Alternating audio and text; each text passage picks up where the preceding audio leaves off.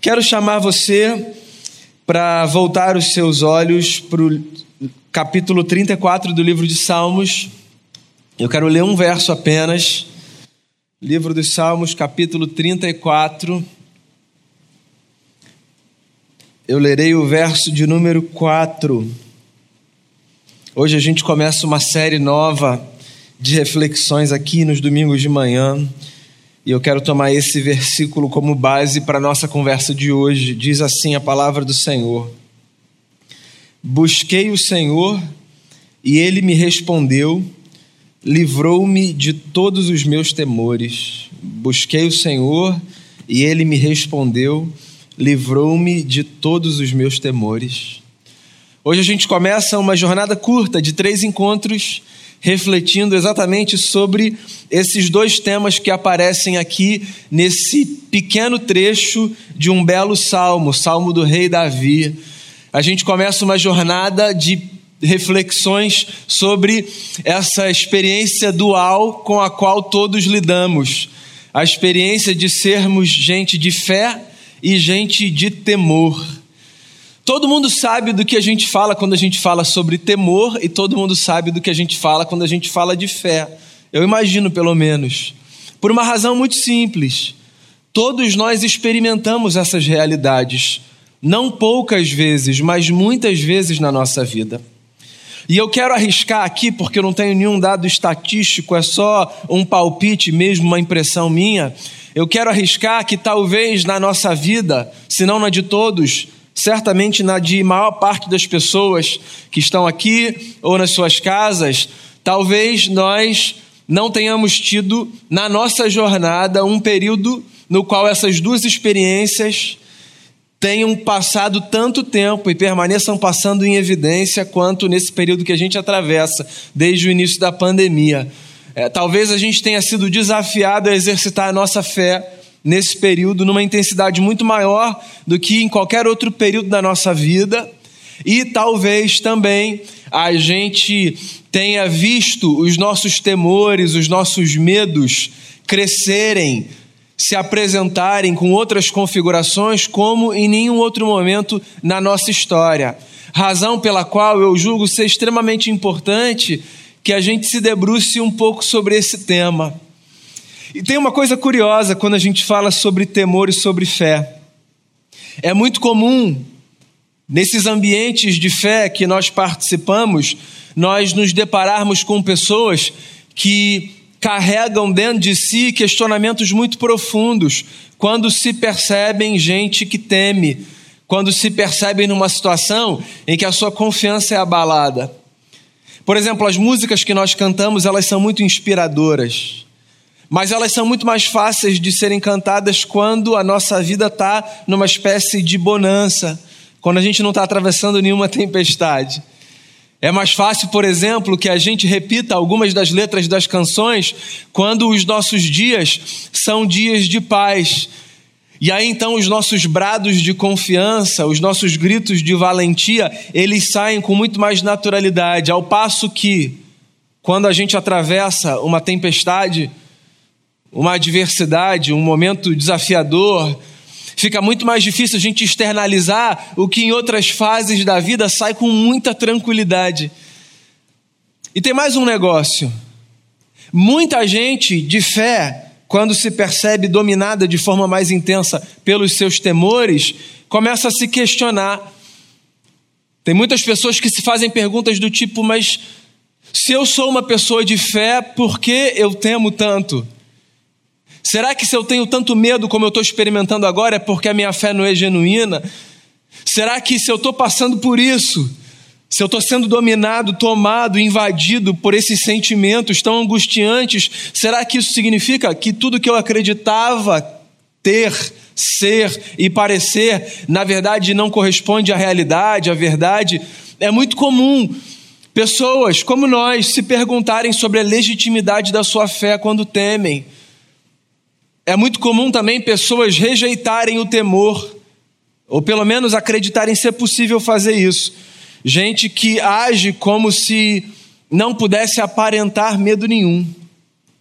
Então, por exemplo, são homens e mulheres como nós mas que quando se apresentam para a vida, muitas vezes agem como se fossem uma espécie de super-heróis. Gente que que parece pretender ter uma força que no fundo todo mundo sabe ser impossível a seres humanos como nós. E eu fico me perguntando, será que a gente não precisa reprogramar a maneira como a gente encara esses assuntos?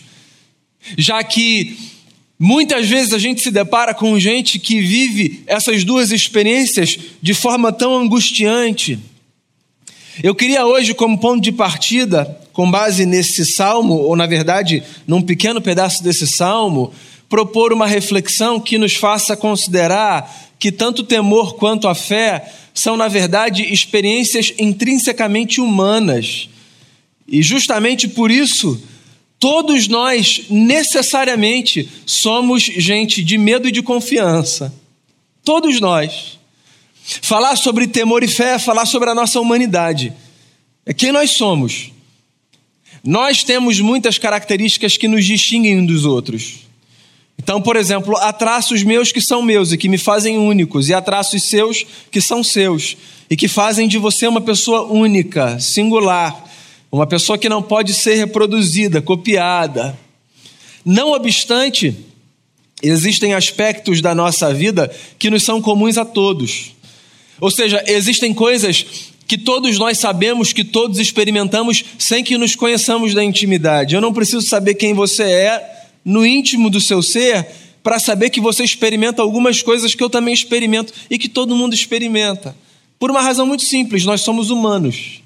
A nossa humanidade coloca diante de nós algumas condições das quais nós não conseguimos fugir. E esse verso desse salmo coloca diante da gente essa verdade. O texto diz assim: Busquei o Senhor e ele me respondeu, livrou-me de todos os meus temores. Eu queria pensar no verso de trás para frente. Eu queria começar pela parte final e propor o seguinte: se o salmista aqui está dizendo que Deus é aquele que o livra de todos os seus temores, o que ele está dizendo nas entrelinhas é: eu tenho muitos temores, certo? Porque senão não faria sentido ele dizer: Deus me livrou de todos os meus temores. Ele só precisa se ver livre de realidades que ele carrega dentro de si. E é interessante porque, se você já reparou no texto, talvez, na abertura do salmo, como aparece nas nossas Bíblias, existe aqui uma inscrição que nos faz lembrar quem é o autor desse texto, ou pelo menos quem a tradição acredita ser o autor desse texto. E o que diz aqui o texto é que esse salmo, essa canção, é de autoria de Davi, o grande rei de Israel. Pessoas que ocupam esse lugar, essa grandeza na vida, geralmente são pessoas que procuram se proteger das suas fragilidades. Isso não é só com esses grandes homens da história. Nos lugares, por exemplo, da vida onde você se encontra numa certa projeção, num certo destaque, pode ser no seu trabalho, pode ser diante dos seus filhos, pode ser diante de pessoas que você quer impressionar. É muito comum que você, de alguma forma, às vezes sem nem perceber, esconda dos outros coisas que você acha que deporão contra você, porque revelam fragilidade, fraqueza. Nós somos assim. E aqui tem um homem que, do alto da sua grandeza, com toda a sua nobreza e realeza, não tem o menor constrangimento de admitir que ele carrega dentro de si temores, fragilidades, medos. Todos os temos, todos os temos. O medo, inclusive, é uma experiência necessária para a boa vida. Pessoas que não têm medo são pessoas perigosíssimas. O medo nos lembra dos limites que nós temos, até onde nós podemos ir a partir de onde nós não podemos avançar. É claro, existem medos e medos, há medos contra os quais nós lutamos, há medos contra os quais nós precisamos lutar. Outros tantos são experiências que nos constituem e que colocam diante da gente uma espécie de limite necessário. O que o salmista está dizendo é que, quando ele se deparou com os seus temores, ele os apresentou a Deus. Ou seja, ele não rejeitou essa condição como se fosse uma condição problemática. O que eu queria dizer a você nessa manhã, como ponto de partida, é: você não precisa tratar os seus medos como se eles fossem necessariamente coisas que diminuíssem você. Não, não precisa.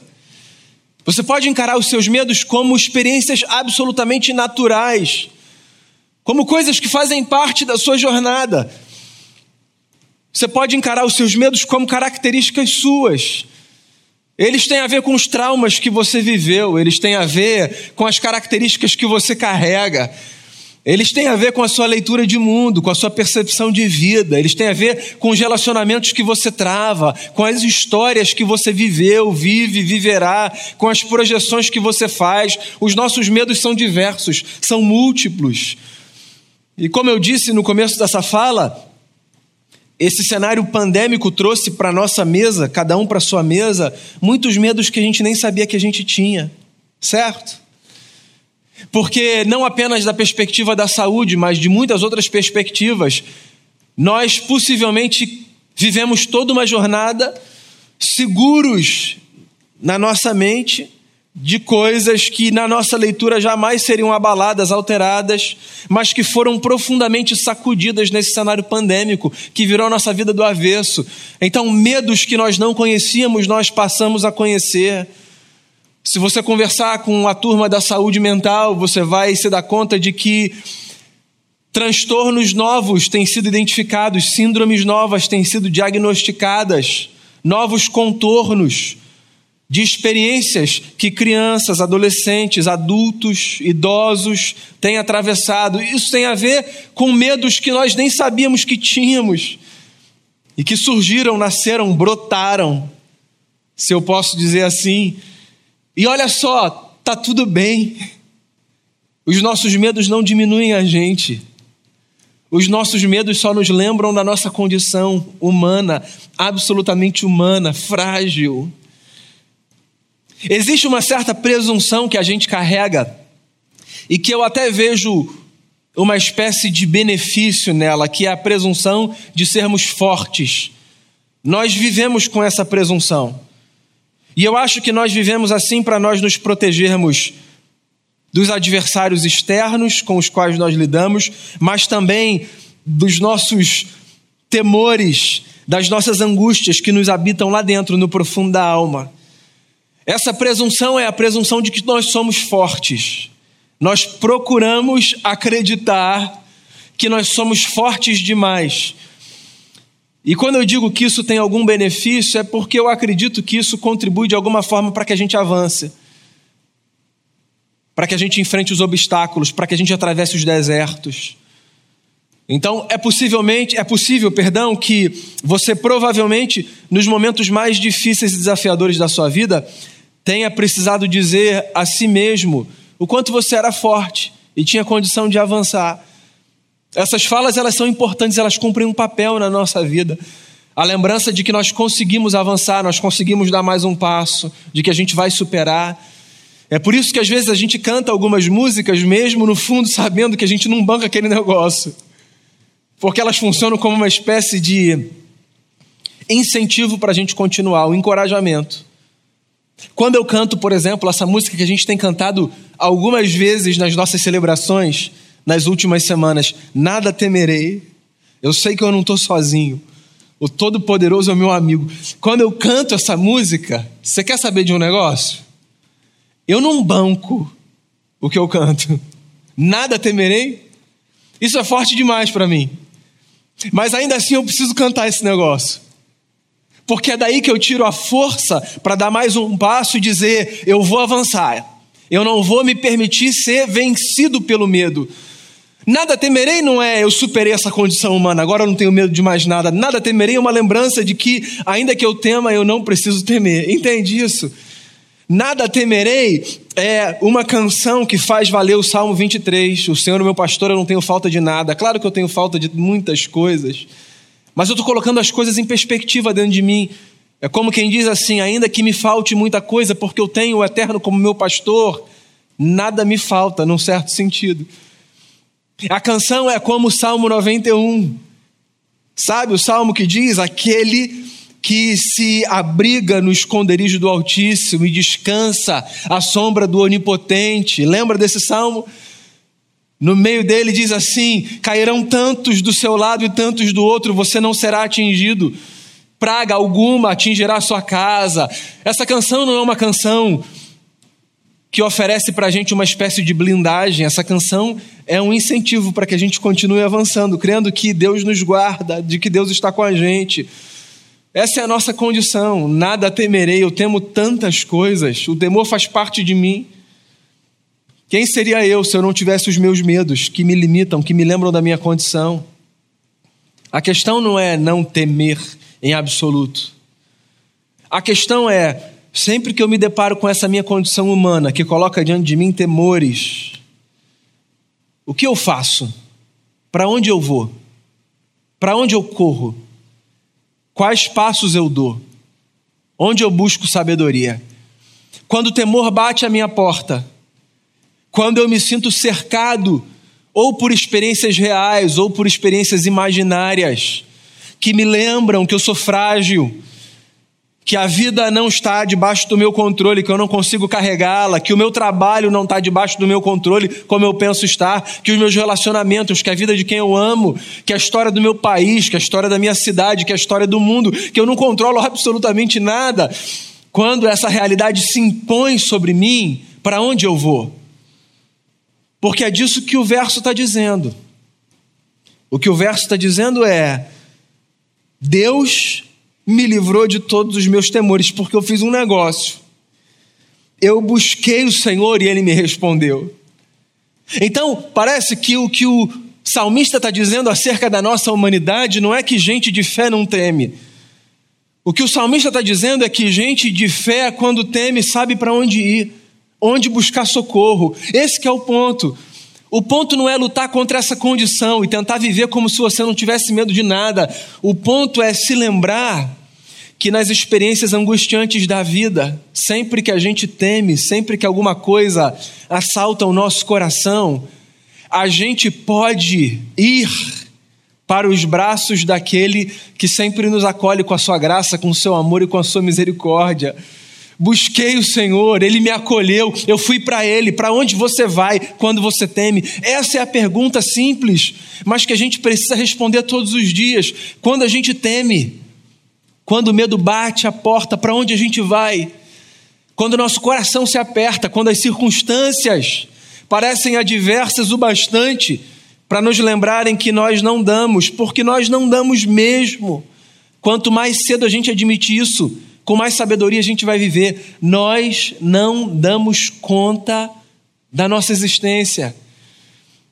E quando as circunstâncias colocarem isso diante de nós de maneira inequívoca, inquestionável, de maneira que não der para a gente contornar, quando a gente olhar para qualquer que seja o cenário e a gente se lembrar que a gente não dá conta de resolver isso sozinho, para onde a gente vai? Essa é a pergunta. Para onde você vai? Para onde você tem ido?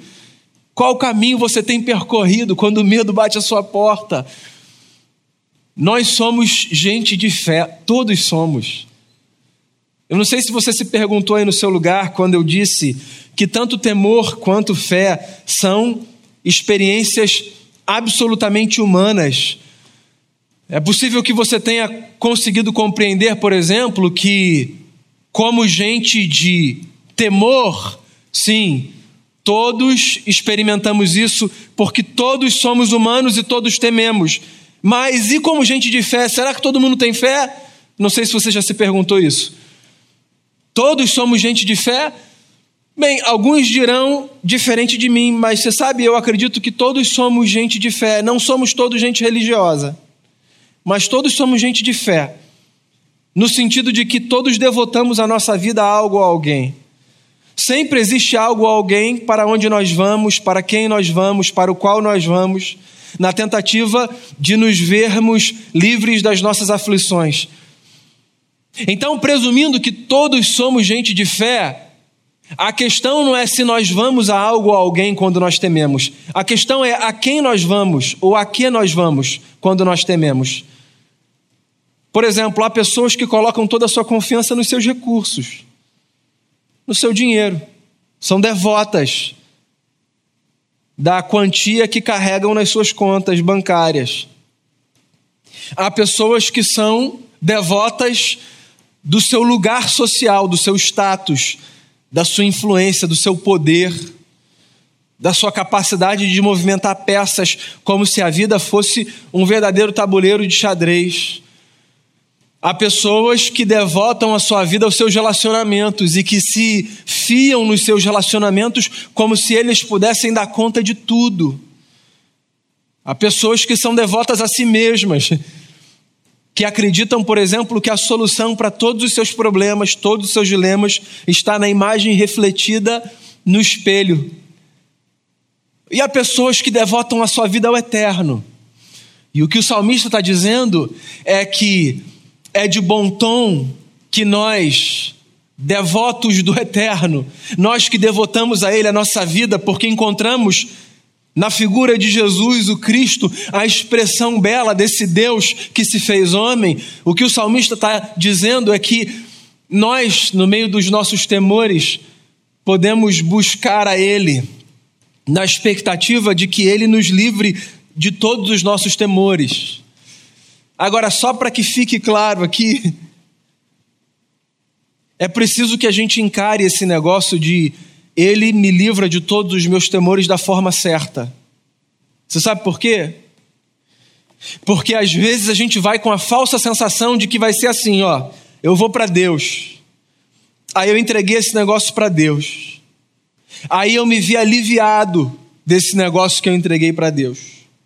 Então agora eu posso dar um check na minha vida, na minha lista, perdão, porque nunca mais na minha vida eu vou ter um problema com essa falta de confiança específica, porque Deus me livrou desse temor e vai me livrando de todos os meus temores. Sabe, às vezes a gente trata as coisas como se elas fossem simples demais na vida e a vida é complexo bastante, a gente sabe disso. Para lembrar a gente que a gente enfrenta situações muito similares dezenas, centenas, milhares de vezes no curso da nossa jornada. De modo que a questão não é a gente ser liberado de uma vez por todas de temores que nos assaltam. Às vezes isso pode até acontecer. Você pode perder um medo específico de algo e, e nunca mais enfrentá-lo no curso da sua vida. Mas é possível que você, dia após dia, experimente os mesmos temores. E ainda assim você pode recitar o salmo como uma verdade acerca da sua história. Você sabe por quê? Porque cada experiência pequena e única de vermos Deus nos livrando da nossa angústia é como se todos os males do universo forem, fossem tirados dos nossos ombros. Cada experiência.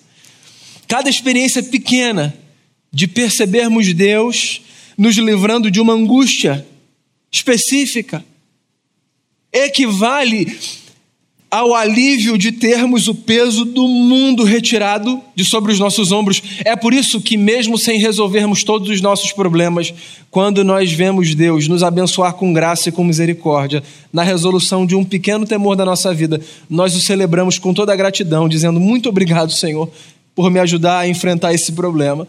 Mesmo que a gente saiba que ainda tem muitos outros para serem resolvidos. Quando Deus, na sua graça e na sua bondade, nos livra de um pequeno mal, é como se Ele tivesse tirado o peso de todos os temores das nossas costas. É por isso que a gente ri, é por isso que a gente celebra. E mesmo sabendo que tem uma vida complexa pela frente, a gente olha para o alto e diz: Obrigado, Senhor, por esse céu, obrigado pelo pão, obrigado pela vida do seu filho, e obrigado porque o Senhor verdadeiramente me livra de todos os meus temores quando eu vou a Ti em súplica, pedindo auxílio para lidar com as questões que eu não consigo lidar sozinho. A minha questão nessa manhã, amigos e amigas, é tão somente lembrar você de algumas verdades óbvias e basilares, mas que são fundamentais para a gente viver em paz. Eu queria lembrar você que você tem fé porque todos temos, e que você tem fé nesse Deus porque as Escrituras e o Cristo revelaram esse Deus a você. Cultive essa fé no seu coração. Seja desse tipo de gente. Somos todos devotos de algo e de alguém. Devote a sua vida ao Deus e Pai de nosso Senhor e Salvador Jesus Cristo. E você encontrará esperança. Somos gente de fé. Todos somos. Mas eu queria lembrar você, talvez essa seja a lembrança necessária. Nesse deserto que a gente atravessa, nesse deserto que parece ser sem fim, eu queria lembrar você que ter medo não te diminui, que chorar, a angústia, da dor, da pergunta sem resposta não faz de você uma pessoa de fé diminuída. Você não tem menos fé do que os outros porque você tem dúvida e tem medo. As nossas dúvidas não nos afastam de Deus, elas nos aproximam. Nos aproximam. Existe muito espaço na nossa fé para as dúvidas. Nós somos herdeiros de uma tradição que se aproxima de Deus com perguntas. Jesus Cristo de Nazaré cresceu nessa tradição, para a qual a experiência com Deus não se dava tanto nas respostas oferecidas, mas muito mais nas perguntas que eram feitas. Jesus fazia parte dessa tradição. A tradição de Israel respondia os dilemas com perguntas, o que é fascinante porque perguntas sempre abrem, descortinam uma espécie de novo universo diante dos nossos olhos e nos fazem perceber coisas que às vezes respostas prontas e objetivas não nos deixam perceber. Então as nossas perguntas não nos afastam de Deus. Quando você fizer uma pergunta para Deus e no fundo do seu coração você não encontrar resposta para ela, não pense que Deus te abandonou. Não pense que você está sozinho ou sozinha. As nossas perguntas nos aproximam. Lembre-se de Tomé o discípulo do Cristo, que disse a si e aos seus: Eu só crerei se eu tocar nas suas feridas. Há um teólogo católico que diz que a dúvida de Tomé não o afasta de Cristo, mas o aproxima dele. Tomás Rali, que é o seu nome, porque ele diz assim: Foi justamente porque Tomé disse: Eu só vou acreditar se eu tocar, que quando Jesus entrou naquela casa, o que ele fez foi: Tomé, chegue aqui para perto e toque aqui. As nossas dúvidas nos aproximam do Cristo. Não tenha medo de fazer as suas perguntas, não tenha medo. E não se julgue menor. Não pense que os outros, do alto de uma suposta segurança, com todas as suas respostas, estão mais perto de Deus do que você. Nós somos gente de temor, nós temos medo. E isso faz parte da nossa humanidade. Agora, para o bem da sua alma, Faça o que o sábio fez. Faça o que o poeta fez. Sempre que você tiver com medo, busque o Senhor e experimente a graça de se ver livre dos seus temores. Porque essa é uma verdade. Quando a gente busca o Senhor, de alguma forma, pelo bem que Ele faz à nossa alma e pela satisfação que a Sua presença nos traz, Ele nos livra dos nossos temores. Eu quero fazer uma pausa aqui nesse momento, porque a nossa conversa vai continuar na próxima semana. Hoje eu só queria lembrar você que você teme porque você é gente, e que você tem fé porque você é gente. E no meio do seu temor e da sua fé, eu queria convidar você a preparar o seu coração para a mesa do Senhor, da qual nós participaremos dentre alguns instantes. A mesa é um convite para gente como a gente. A mesa, o grande símbolo da jornada de Jesus. Se havia um lugar onde Jesus gostava de estar, era ao redor da mesa, porque a mesa nos aproxima uns dos outros. Daqui a pouco a gente vai participar do pão e do cálice. E eu queria encorajar você a fazer o que o apóstolo Paulo diz que a gente deve fazer sempre que a gente se aproxima da ceia do Senhor.